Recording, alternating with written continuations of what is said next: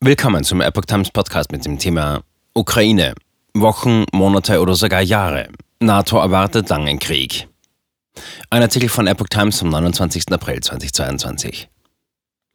Die militärische Hilfe aus den USA für die Ukraine und Osteuropa kommt mächtig ins Rollen. Die NATO geht davon aus, dass der Krieg wahrscheinlich länger dauern wird.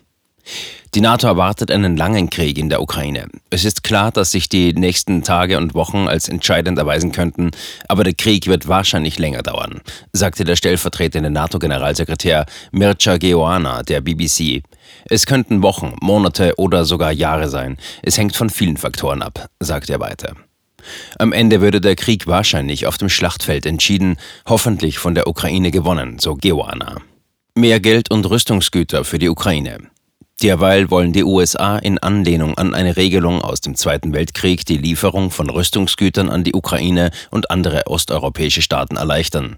Nach dem Senat beschloss auch das Repräsentantenhaus einen entsprechenden Gesetzentwurf. Der Präsident wird zeitlich befristet bis 2023 ermächtigt, der Ukraine und anderen Staaten in Osteuropa militärische Ausrüstung zu leihen oder zu verpachten.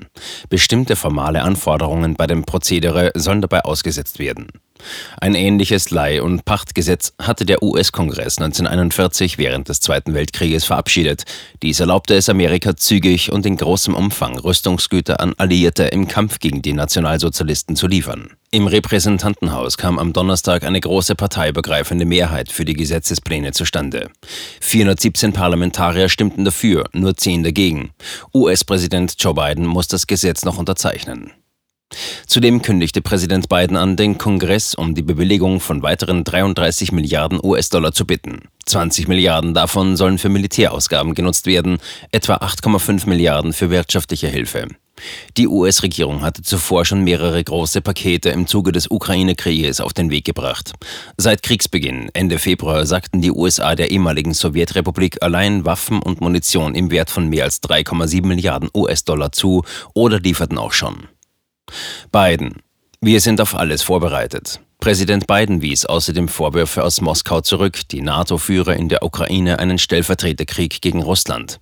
Biden beklagte eine beunruhigende Rhetorik aus dem Kreml und betonte, wir greifen Russland nicht an. Seine Regierung helfe der Ukraine, sich gegen die russische Aggression zu verteidigen. Russland ist der Aggressor.